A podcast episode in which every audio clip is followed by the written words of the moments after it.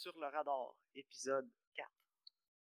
Bonjour, bienvenue au quatrième épisode de Sur le radar. Cette semaine, on a écouté pour vous les films de Peanut Butter Falcon et de Babysitter. On va vous parler de ça un petit peu, mais avant tout, comme à chaque semaine, on va faire une petite intro, on va dire qu'est-ce qu'on a écouté cette semaine. Donc, je me présente, Maxime, de retour avec ma soeur Karine. Moi, cette semaine, pour ma part, Karine, j'ai été quand même occupé. J'ai seulement écouté quelques épisodes de Blue Bloods, mais sinon, euh, j'ai surtout gamé cette semaine quand j'avais du temps libre.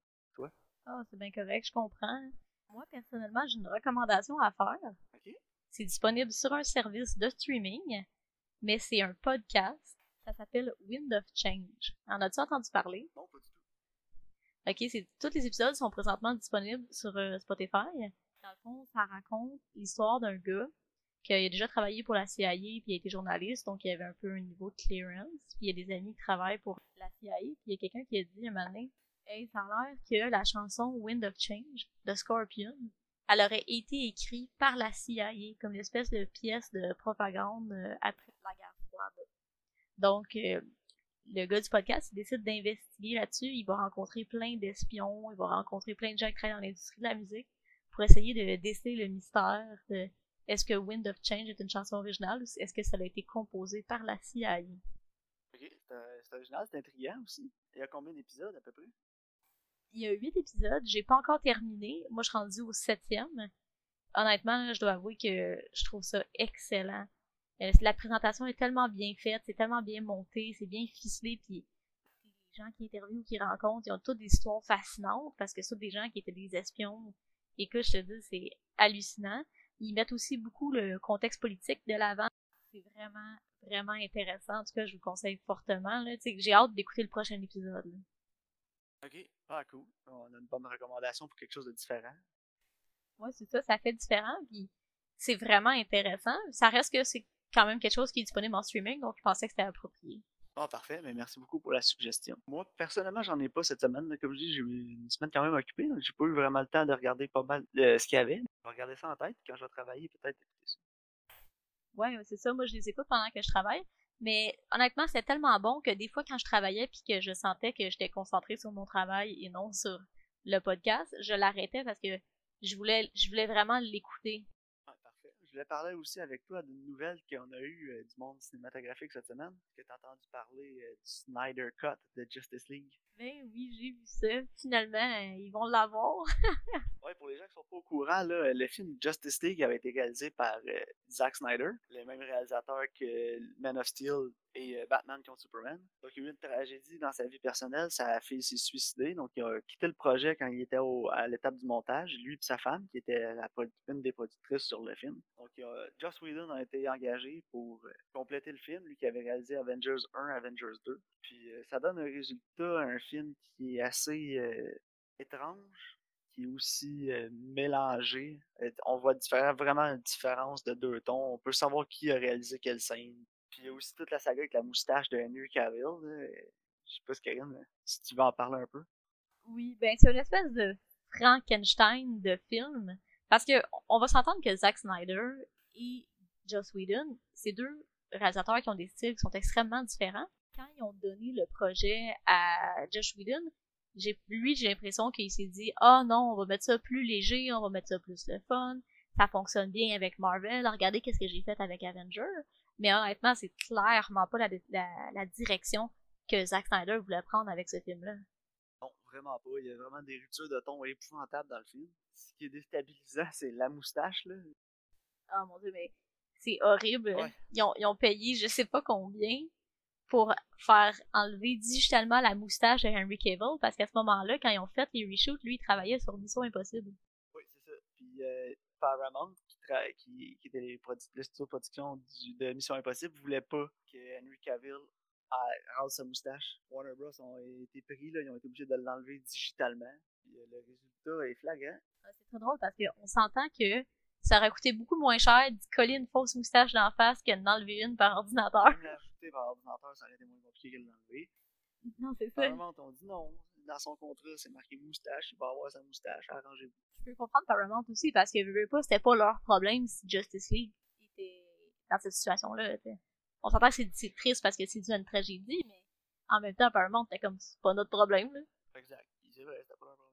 En tout cas, je sais que les fans, ça fait longtemps qu'ils euh, hashtag release the Snyder Cut, euh, gros gros thread sur Reddit aussi. En tout cas, j'ai bien hâte de voir ce que ça va donner. Honnêtement, je vais être très honnête avec toi, je suis bien intriguée. Moi aussi, je suis intrigué. Apparemment, ça va être 4, h 30 la durée. ça va sortir sur HBO Max, mais on sait pas encore euh, sous quel format. Si ça va être un film de 4h30 ou des, des épisodes d'environ une quarantaine de minutes. Ouais, je pense que une coupe d'épisodes, ça pourrait être vraiment intéressant. Tu sais, comme un 4 épisodes de 1 heure, ça, ça pourrait être quelque chose qui fait du sens. Ouais, 4 épisodes de 1 heure, ça se prend bien. C'est beaucoup moins long que juste rester assis pendant 4 heures et demie là, euh, à écouter la même chose. Zack Snyder, euh, des fois, il y a des longueurs. Hein. Batman contre Superman, c'était pas très bon. Pour moi, ça va faire le tour avec euh, la discussion de Justice League Snyder Cut. On en reparlera le plus quand ça va sortir. La sortie est prévue pour 2021.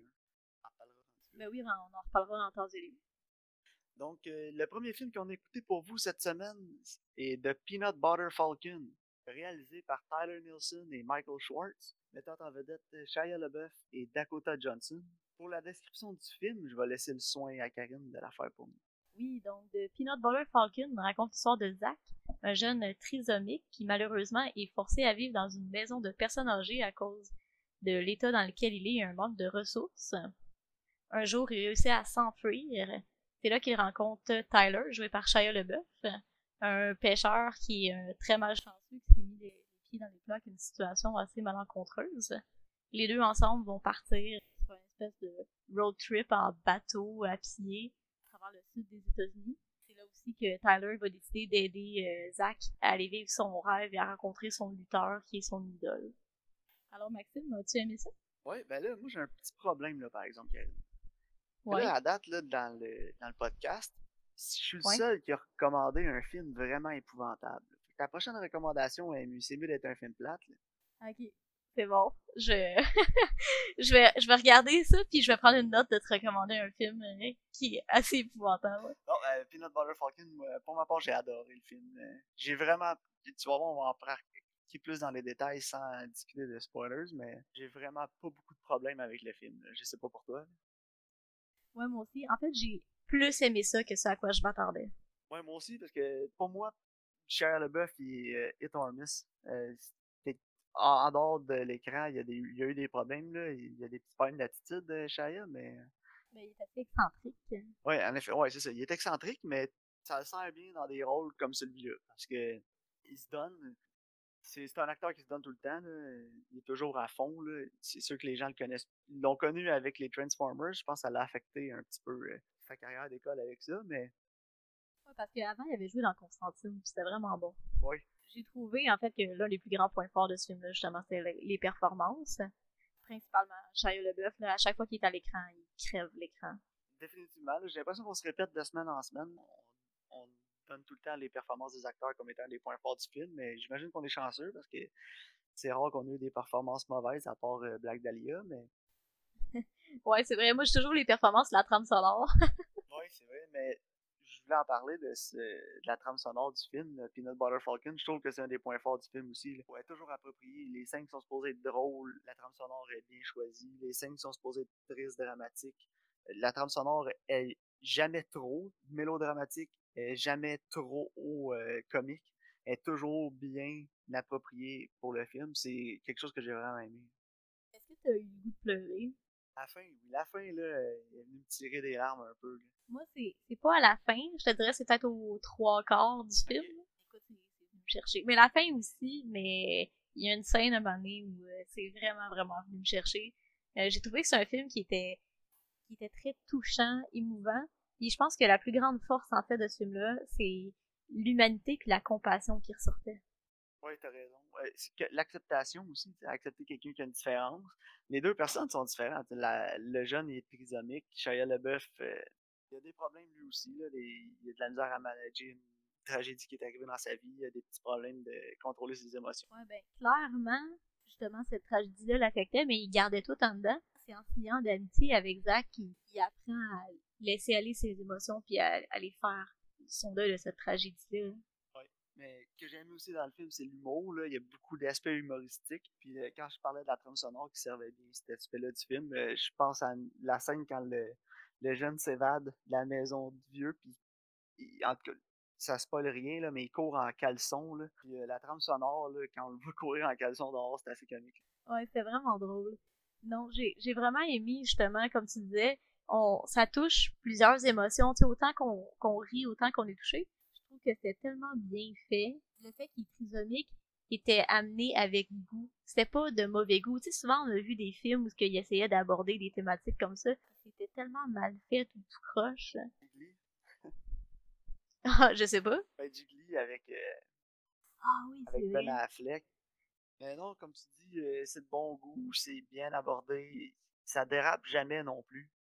On voit que le jeune, des fois, il y a des abus, là, les gens le traitent de retard, des trucs comme ça, mais il y a aussi d'autres façons de le traiter de retard, comme on apprend un peu plus tard dans le film avec euh, le personnage de Shia LaBeouf qui a une discussion avec euh, le personnage de Dakota Johnson. Ouais, ça c'est une de mes scènes préférées, honnêtement. C'est pas nécessairement comment t'appelles la personne, c'est comment t'agis aussi avec cette personne-là. Non, c'est vrai. Puis Dakota Johnson est excellente dans le film aussi. Oui, mon seul, un des points faibles que j'ai par contre, c'est l'écriture de son personnage. Je trouve que est vraiment bonne pour le matériel qui a été donné, mais le matériel qui a été donné était très mince. On a le film était très court, puis on aurait peut-être pu rentrer un peu plus dans les détails de son personnage. Ouais, ben, ça fait lien, là, justement, on va en parler un petit peu de mes points faibles du film. Surtout avec le personnage de Dakota Johnson, on voit que l'écriture, le scénario a vraiment passé, le, focus était mis sur, euh, sur Zach, le jeune, puis Tyler, qui était Shia LaBeouf, un petit peu moins sur euh, Dakota Johnson, justement. Quand on voit son, quand on apprend à la connaître un petit peu plus, c'est son boss au début là, qui, drop un peu d'input sur sa vie, là, comme quoi ses parents ont de l'argent, puis ça y achète un diplôme, ces trucs-là. Mmh, non, effectivement. Moi aussi, dans mes points faibles, justement, ben en fait, c'est un point fort et un point faible ensemble. Le film est vraiment son meilleur quand on est en scène en huis clos avec Zach et Shia, euh, ben Zach et Tyler, dans le fond. Euh, je trouve que ces scènes-là, c'est vraiment, on a vécu le, le lien qui se crée entre eux, mais dès qu'on arrive justement à l'extérieur avec d'autres personnages qui s'ajoutent à ça, là, je trouve que l'écriture, justement, est, est un peu moins bonne. Ah non, t'as raison. C'est... Tout le focus du film est fait sur la relation entre les deux. Et à la seconde qu'on s'égare un petit peu de ça, on voit que peut-être que pas que moins d'attention qui a été portée aux autres scènes, mais sont moins efficaces. Non, c'est ça. On sent que le cœur du film est probablement aussi d'où le scénario est venu, c'était vraiment aller raconter l'histoire de Zach et Tyler. Oui, non, c'est vrai. Le reste, c'est juste un peu comme l'accompagnement. C'est pas le plot principal. Je peux dire ça comme ça. T'as raison. Puis, euh, la durée du film, j'ai aimé aussi. 1h40 environ, 1h35. C'était pas long, mais il n'y avait aucune longueur. dans un film comme de cette longueur, de 1h30, si on avait senti des longueurs, euh, on aurait des trucs auraient été mal faits, là, mais. Non, effectivement, le film, il s'écoute vraiment bien. Moi, honnêtement, je l'ai commencé hier soir, il était assez tard. Je m'étais dit, au pire, je vais écouter la moitié, puis je le finirai demain matin. Honnêtement, je l'ai fini le soir même, parce que ça s'écoutait trop bien. Ouais, non, c'est ça, il y avait aucune longueur, le pacing était bon. J'ai aimé aussi la cinématographie, là, les, les plans de caméra, ils étaient vraiment bons pour... Euh, quand on avait des moments plus intimes, la caméra était toujours bien positionnée, puis il n'y avait pas de, de défauts techniques comme on a mentionné sur d'autres films là, où ils ont brisé la règle du 180 degrés et ces trucs-là. En tout cas, j'en ai pas remarqué, je sais pas pourquoi. Non, effectivement, moi non plus. Il faut que je fasse un compliment aussi, c'est un compliment que je vois rarement faire, mais l'utilisation de la caméra portée, le handheld caméra, était bien faite. Parce qu'on a certaines scènes où la caméra bouge et est faite en caméra portée, mais ça donne justement, ça renforce ce sentiment d'intimité. Oui, c'est vrai. Mais il y a une scène où ils sont dans l'eau, justement, la caméra est portée. Oui, exactement. J'ai Honnêtement, c'est rare que je fais un compliment parce que d'habitude, la caméra portée, je déteste ça. Mais honnêtement, ça fonctionnait très bien dans ce contexte-ci. Pour faire un petit parallèle, la caméra portée, les gens qui se demandent un petit peu plus ce serait quoi, si vous avez vu euh, les, les, les, trois séries de films de Jason Bourne avec euh, Matt Damon, les trois premiers, là, on va exclure les autres. Euh, tous les films est en caméra portée. Mais c'est une des bonnes exécutions de caméra portée, ces trois films. Je sais pas quoi dire d'autre à part que le film est excellent, que les acteurs sont excellents, le film est touchant, le film est bien fait. Il n'y a pas de. On n'essaie pas de nous, euh, tirer des larmes là, par la situation du jeune, Puis il n'y a rien qui est de mauvais goût. Tout est vraiment bien fait. Tout est exécuté sans aucun problème. J'ai vraiment adoré le film. Ouais, moi aussi, j'ai beaucoup aimé. Si vous avez le goût pour un film justement qui est plus indie, qui est plus intime, qui est vraiment simple, honnêtement, c'est très très bon film. Je pense qu'il mérite d'être vu, il mérite d'avoir plus d'attention que ce en ce moment. Ouais, moi aussi, je savais que le film existait parce que j'avais écouté les Oscars, puis Shia LaBeouf était allé présenter un Oscar avec le jeune qui. Donc j'avais entendu parler du film pour la première fois à ce moment-là. Tu vois, ce que j'aime aussi de l'aspect indie du film, c'est que souvent j'aime plus les films à petit budget là, parce qu'ils s'en permettent moins, mais on dirait qu'il y a plus d'efforts qui est mis sur chaque aspect du film, justement parce qu'ils ont moins de budget. Donc, il n'y a pas une grosse partie du budget qui va passer sur une grosse scène qui va coûter cher. Le budget est mieux réparti, on dirait que l'attention est mieux portée sur tous les aspects du film dans ce temps-là. Effectivement. Un autre bon exemple de plus avec moins serait euh, Under the Skin. Ouais, il faut pour tout le monde. Ça pourrait être une recommandation pour un futur podcast. Oui, mais j'ai l'impression qu'on va en perdre un peu de notre audience si on recommande the Skin. Fais l'écouter, c'est un film de science-fiction avec Scarlett Johansson. Euh, ça mérite 4 euh, ou 5 écoutes avant de vraiment tout comprendre ce qui se passe dans le film. C'est pas pour tout le monde. Non, mais c'est pour ceux qui l'apprécient, euh, c'est un chef-d'œuvre. Si j'avais à noter Peanut Butter Falcon, je dirais 95%. Ah ouais? Ouais, j'ai vraiment aucun problème avec le film. J'ai mis 4 étoiles sur 5, mais honnêtement, je pense que c'est un 4 étoiles et demi, justement. Euh, plus j'y repense, plus, plus je l'aime, le film. Plus les personnages sont attachants, plus ça vient me chercher. Bref, moi, personnellement, c'est une chaude recommandation. Ben, on va passer au deuxième film qui a été recommandé. Euh, ce film-là, on va entrer un petit peu plus dans les spoilers. C'est un petit film de 2017 sur Netflix, disponible sur Netflix, euh, de Babysitter, réalisé par G. Pour ceux qui connaissent G ou ont déjà entendu parler du nom, c'est le réalisateur des premiers films de Charlie's Angels en 2003 et 2005, je me souviens bien. Le film met en vedette Samara Weaving, Bella Thorne et Robbie Hamill. Et Karine, je vais te laisser présenter le film.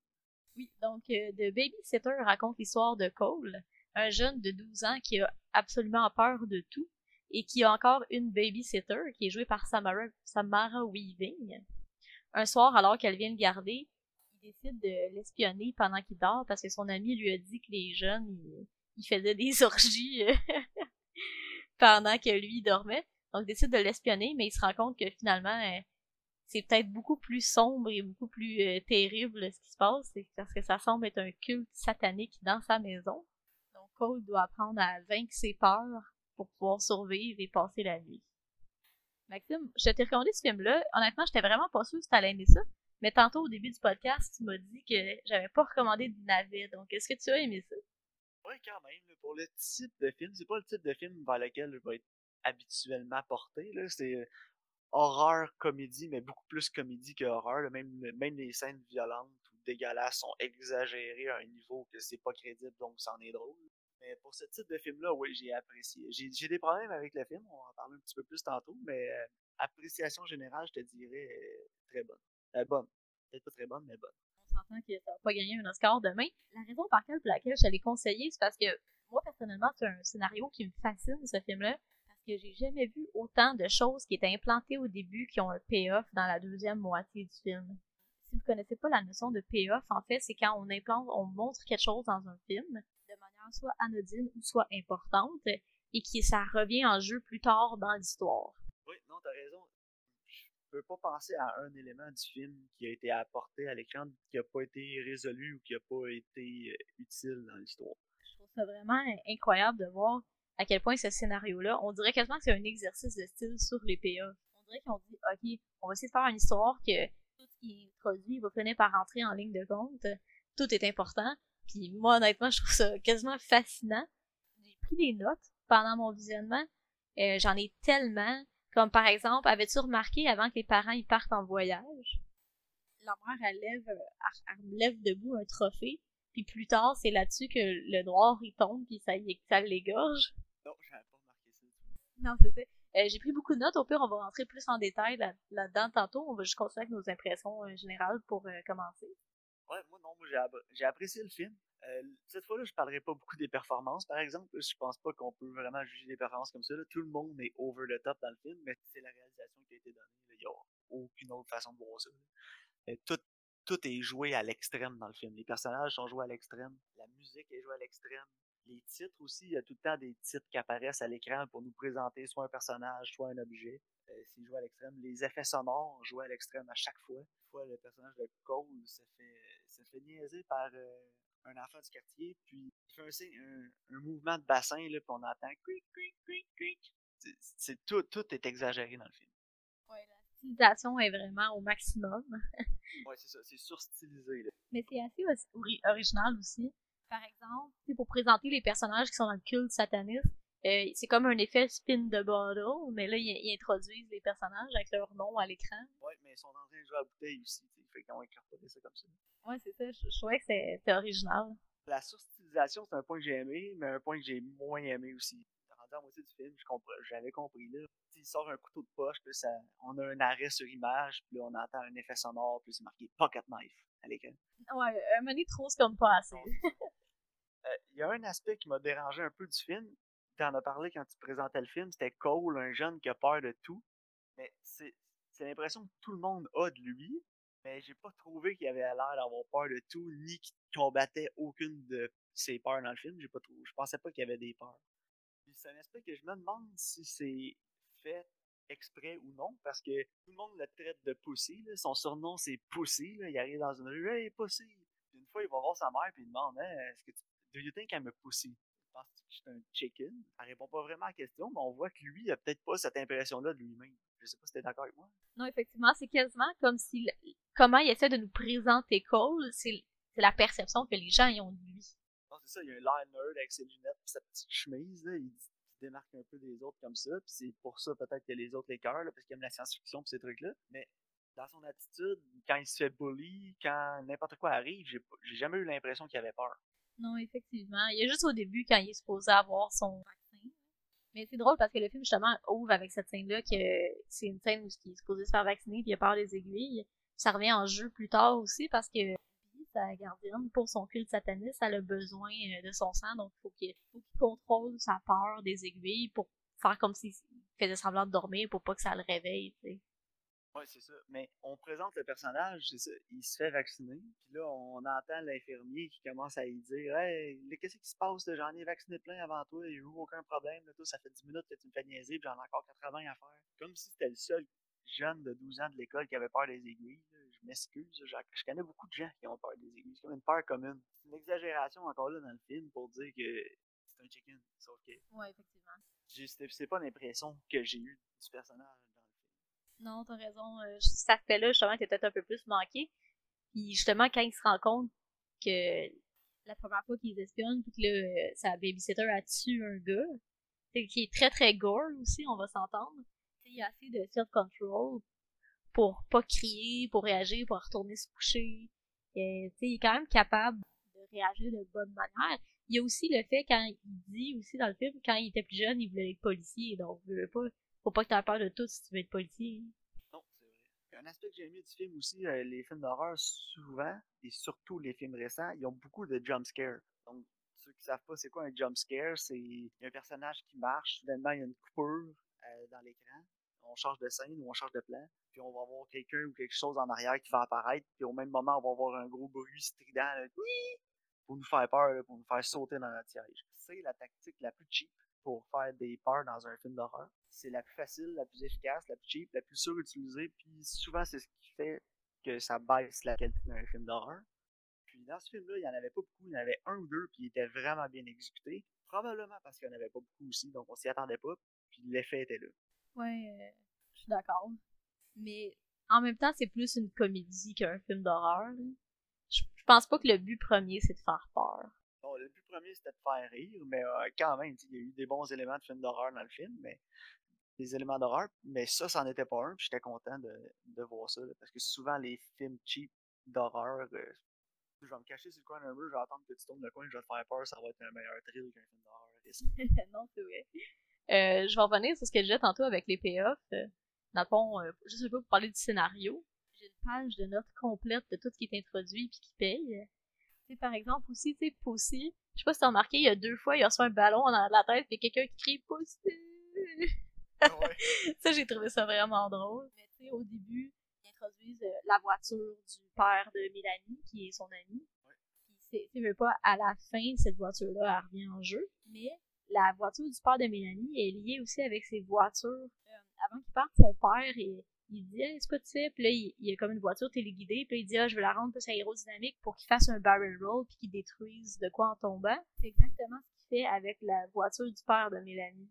Ouais il... puis en plus on a eu la scène où il apprend à conduire. Oui en plus parce qu'il a peur de conduire. Ouais puis son père il fait des donuts dans la Covid. Tu vois il, est mal à l'aise il aime pas trop ça. Non c'est ça exactement. Euh, il y a aussi le gars qui lance des œufs sur sa maison, son bully du début. Il revient plus tard, décide de comme se venger, mais là il dit qu'il y a quelqu'un qui essaie de le tuer, puis qui demande de l'aider. Finalement, il fait juste écraser un œuf la tête. Mais l'œuf la tête, ça revient en jeu quand Robbie Amel essaie de le tuer. À cause qu'il y a des œufs dans ses cheveux, il n'est pas d'agripper la branche, c'est à cause de ça qu'il meurt. Ouais. Ouais, tout, tout a des, un lien. Le meilleur que j'ai trouvé de tout ce qu'on a vu qui rentre en jeu, c'est au début du film, avant qu'on sache que sa gardienne est méchante. Elle, est toujours super friendly avec, là, même quand elle essaie de le tuer, elle tu vois qu'elle a quand même un petit soft spot pour le jeune. Mm. Mais il écoute un film dans, euh, dans le cours en arrière, puis il projette le film sur le garage. Puis euh, je ne sais, je sais pas quel film que c'est, c'est un vieux western. Les deux, quand ils écoutent le film, ils se mettent devant l'écran, donc devant le mur, puis ils prennent chacun la position de l'acteur. Puis le jeune Cole fait le, gentil, le héros, puis elle fait le méchant. Les deux, ils rejouent ensemble la scène du film au même moment qu'elle se passe. Puis là, on voit qu'elle a fait le personnage méchant. Puis là, plus tard, c'est la méchante. Oui, c'est vrai, effectivement. Cette scène-là aussi, elle revient en jeu quand il essaie de confronter euh, le gars qui l'intimide tout le temps. Il dit la même affaire, puis il essaie de dire couper, puis ça fonctionne clairement pas. non, vraiment pas, puis il mange un coup de Ouais, ça j'aimais ça justement.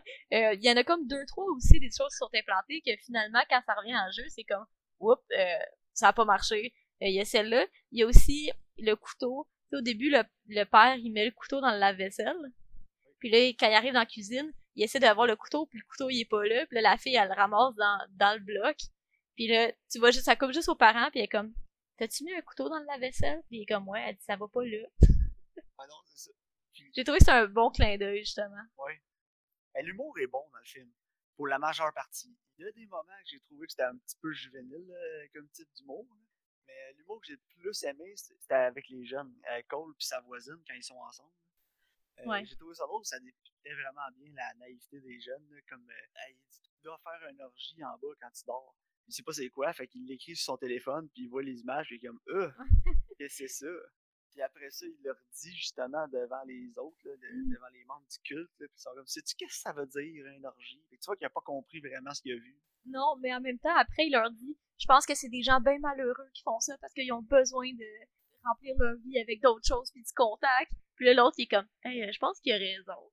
Robbie Hamel, il ouais, t'amènes un bon point. mais genre, Robbie Hamel, c'est comme un jock crétin, tu sais, c'est le quarterback aussi. Ouais. Mais en même temps, quand il voit qu'il se fait intimider, il est comme, le, il faut que faut que tu stand up pour toi là tu peux pas te laisser marcher dessus de même voyons donc ah oui, il dit on est en Amérique ici, là, tu te laisseras pas parler comme ça. C'est chez vous, c'est ta propriété, tu vas pas te laisser faire. Il interrompt le fait qu'il est en train de le tuer pour l'aider.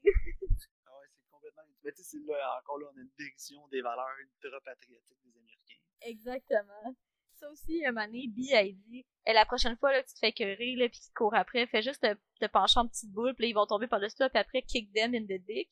Puis justement, il fait quand Robbie Niamel, il court après. Celui-là, je l'ai moins apprécié parce que avant qu'il se laisse tomber comme une roche pour le, le faire trébucher puis le kicker, on revoit la scène où Heidi. Ouais.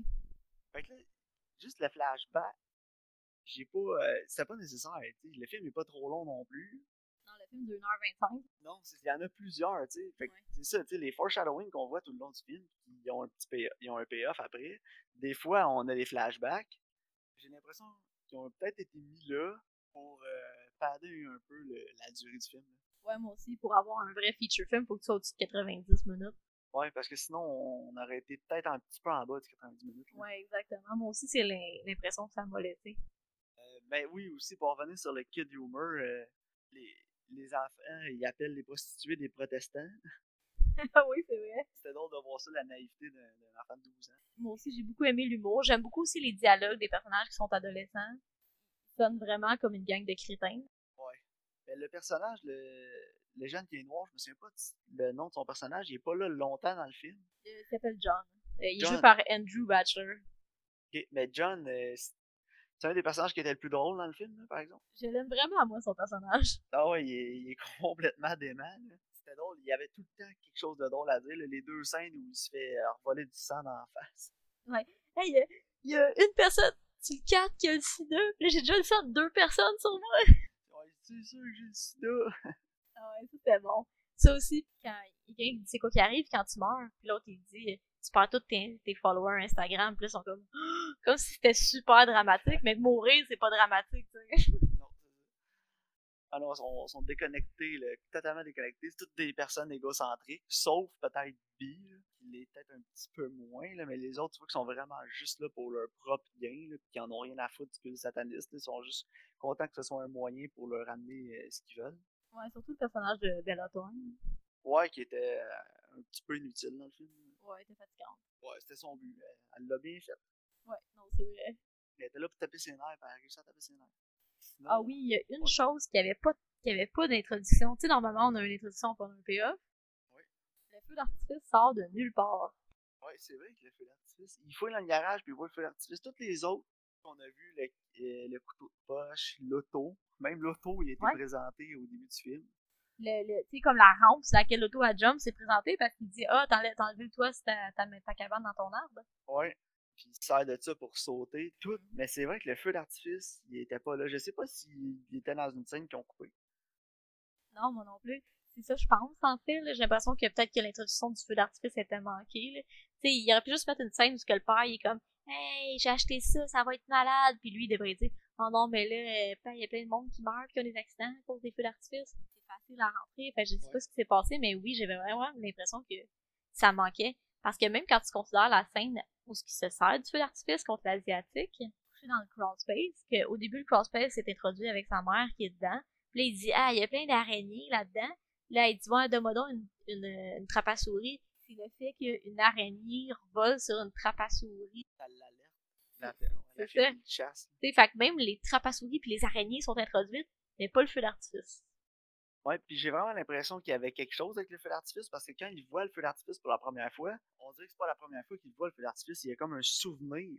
Ouais. La face qu'il fait, c'est comme ah, il fait la même face avant chaque flashback à mmh. ce qu'on a vu avant, puis là il y en avait pas. Ouais. J'ai vraiment l'impression que ça a été coupé au montage. Moi aussi. Je sais pas ce qui s'est passé, mais en tout cas, honnêtement, c'est pas très grave, là. mais quand je l'ai vu, j'étais comme ah, il me semble il manque un bout ici. Là mais j'ai aimé aussi que ça, ça, exploitait tous les clichés des films, mais que ça en riait. Ouais.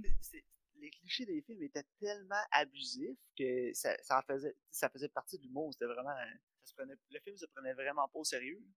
Ce que j'ai vraiment aimé aussi dans le film, c'est faire de la surutilisation puis de l'exagération pour rire du propre genre du film, puis de ramasser au passage quelques autres genres du cinéma puis de, séries télé, comme euh, l'histoire c'est un coming of age un peu, comme on a couvert avec Booksmart, mais là c'est tourné en horreur. Puis il y a tous les clichés qu'il y a dans ces films-là habituellement, comme les bullies, les jocks, tous ces trucs-là. Mais le film trouve toujours euh, une façon de tirer un rire de ça, comme quand John rentre dans la chambre de Cole, il voit tous ces trucs d'espace, ces trucs-là, puis il dit Non, le passe-temps de ce jeune-là, c'est une affaire écœurée. ouais, c'est bon. J'ai trouvé ça, j'ai trouvé ça bon, la façon qu'il réussissait à rire des gens. Ouais, ben c'est assez justement un peu euh, satirique, hein, si je peux dire. Ouais. Mais en fait, moins satirique, plus euh, self-aware. Tu sais que justement, ils savent que ce qu'ils font, c'est, c'est niaiseux. Prennent ça pas au sérieux, puis ils jouent avec ça. J'ai déjà vu plusieurs films dans cette approche-là. Souvent, ça fonctionne. Ce qui fait qu'un film est mauvais, souvent, c'est quand le film est pas porté sur lui-même, qu'il connaît pas ses forces et ses faiblesses, puis il essaie de remonter ses faiblesses. Dans un film comme ça, c'est mieux de les jouer pour le l'humour que d'essayer de les rendre sérieuses. Quand un film il prend ça ultra au sérieux, mais dans le fond, c'est absolument ridicule. C'est comme, je sais pas, Wish Upon, par exemple. Ah, je sais pas, je l'ai pas vu. Je pensais que tu allais dire comme euh, Batman contre Superman, par exemple. Ouais, exactement. non, c'est ça. Je pense que justement, le, fait que c'est très euh, tongue-in-cheek, je sais pas c'est quoi l'expression en français pour ça. Ouais, moi non plus. Mais c'est le fait qu'ils savent qu'est-ce qu'ils font, puis justement, ils prennent pas au sérieux. Un des gros point négatif, je te dirais, c'est qu'on dirait qu'il est tout seul au monde. Voyons, il n'y a pas de voisins, il y a des coups de feu, il y a la police qui arrive, ils vont cacher les chars, il y a des cadavres, il y a du sang. euh, Le monde qui crie. c'est ça, et on dirait qu'il est comme en campagne, que ton voisin est à 8 km, mais il y a une maison à côté de chez eux. Non, non, c'est ce que je trouvais aussi. Je me dis, il y a personne qui a appelé pour rapporter des cris, là, puis des trucs comme des coups de feu. Non, c'est ça. Ça n'affecte pas tant le film parce que justement, avec le ton général que le film a, on le sait que c'est pas sérieux. Non, c'est ça. Si ça avait été pris au sérieux, là, euh, on aurait eu un plus gros problème. Non, c'est ça. Mettons, t'écoutes un film d'horreur, justement, puis la fille, elle crie, elle court dans la rue. Tu sais, tu l'écoutes, là, tu te dis, ben voyons, il y a quelqu'un, il doit y avoir quelqu'un dans cette ville-là, il y a quelqu'un dans la rue, quelqu'un habite dans les maisons, qui va faire de quoi. Mais justement, avec le ton, tu fais, ok, je vais l'accepter parce que c'est juste niaiseux. Bon, c'est ça. Mais pour moi, ça fait un peu le tour de, de ce que j'aime puis ce que j'aime pas du film, là. Ouais, moi aussi. Moi, j'ai mis un 7 sur 10. hein. Ouais, c'est exactement ce que je m'en, où je m'en allais. là. 7 sur 10, là, 3.5 sur 5. Dans son genre, ça fait. Euh, c'est un film que t'écoutes avec des amis à la maison là, après une coupe de bière. C'est un, un excellent divertissement. Oui, c'est ça. C'est- En plus, c'est le genre de film, je trouve, qui est parfait pour une plateforme de streaming. Tu payes pas nécessairement pour, tu payes pour ton, ton inscription, mais c'est pas comme si t'avais payé 8$ piastres de louer euh, au clip vidéo. Ouais, ou aller voir ça au cinéma. Non, la meilleure expérience que tu peux avoir, c'est dans ton salon avec des amis. Non, c'est ça, exactement. Tu l'écoutes, ça, ça passe bien, t'es pas obligé de le réécouter, tu l'as vu. C'était divertissant. Exact. Euh, donc, ça va conclure la discussion pour euh, les films qu'on a écoutés cette semaine. Euh, Karine, avant qu'on passe aux recommandations pour la semaine prochaine, est-ce que tu avais quelque chose dont tu voulais discuter? Oui, en fait, j'avais une recommandation de série télé. Ok, vas-y. En fait, ça vient de venir à l'idée parce qu'on parlait de choses qui étaient self-aware puis un peu méta. De recommander la série Jake the Virgin qui est disponible sur Netflix. Ok, Oui, j'ai entendu beaucoup de bonnes choses sur la série. Oui, moi personnellement, c'est une série que j'ai adorée. C'est une satire d'un telenovela. Si vous n'êtes pas au courant, un telenovela, c'est les espèces de soap qui viennent euh, de la Colombie ou du Mexique. C'est des histoires qui sont absolument abracadabrantes, là, avec des renversements de situation qui sont absolument incroyables. C'est des séries qui ont tendance à justement durer un très long nombre de saisons. Et en fait, c'est un telenovela, mais c'est adapté pour fonctionner en Amérique. Donc, ce qu'ils ont fait, c'est qu'ils ont pris une histoire de telenovela, mais ils l'ont adapté, ils font aussi une parodie en même temps. Donc, euh, on a un narrateur, mais le narrateur, il parle au, à l'auditeur.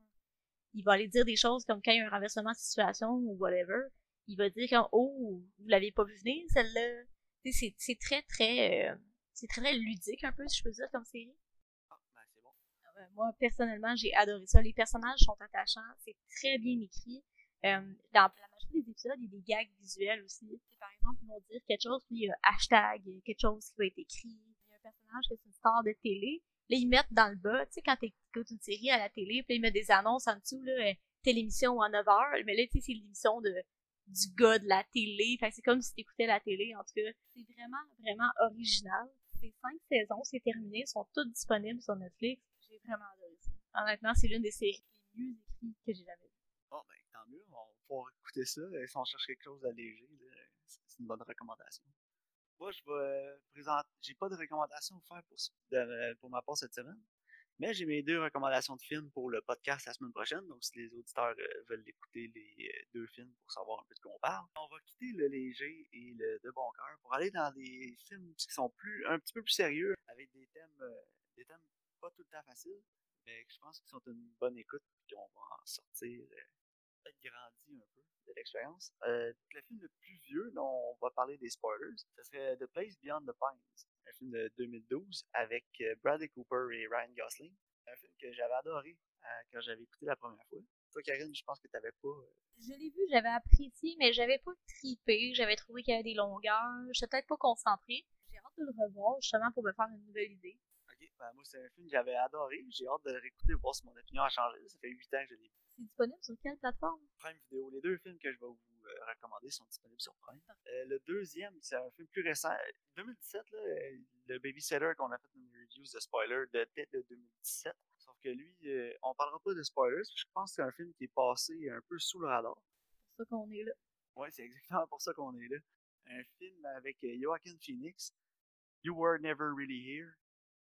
Un film qui m'a bouleversé, là, je vais être honnête, là, quand j'ai terminé le film, euh, je suis resté euh, abasourdi un peu après le film. J'essaie de comprendre ce que j'avais vu. Euh, pas que c'était compliqué, là, mais juste, faut que ça, faut que ça rentre. Il faut laisser le film rentrer. Là. Ça, ça va prendre. Le digérer. Ouais, di- digérer ce film-là, ça prend quelques. Ça peut prendre quelques jours, je te dirais. Euh, c'est un film qui est violent sans montrer beaucoup de violence. Si vous vous demandez comment on peut faire ça, écoutez le film. Discuter la semaine prochaine. Mais moi, ça fait super longtemps que je, je voulais le voir, donc je suis contente, je vais enfin pouvoir. J'ai fait une raison de l'écouter. C'est probablement la meilleure performance de Joaquin Phoenix que j'ai vue. Ah, Puis on s'entend, Joaquin Phoenix, c'est rare qu'il est pas bon. Non, il, il est rarement pas bon, comme tu dis, mais sa meilleure que j'avais vue avant, c'était The Master. Il est meilleur que dans The Master, dans ce film-là. Voir. Puis il est meilleur que dans Joker aussi, le film pour lequel il a gagné l'Oscar. Donc, euh, You Were Never Really Here et The Place Beyond the Pines, deux films disponibles sur euh, Prime Video. Revoit la semaine prochaine pour discuter de ces deux films-là. Mais oui, merci.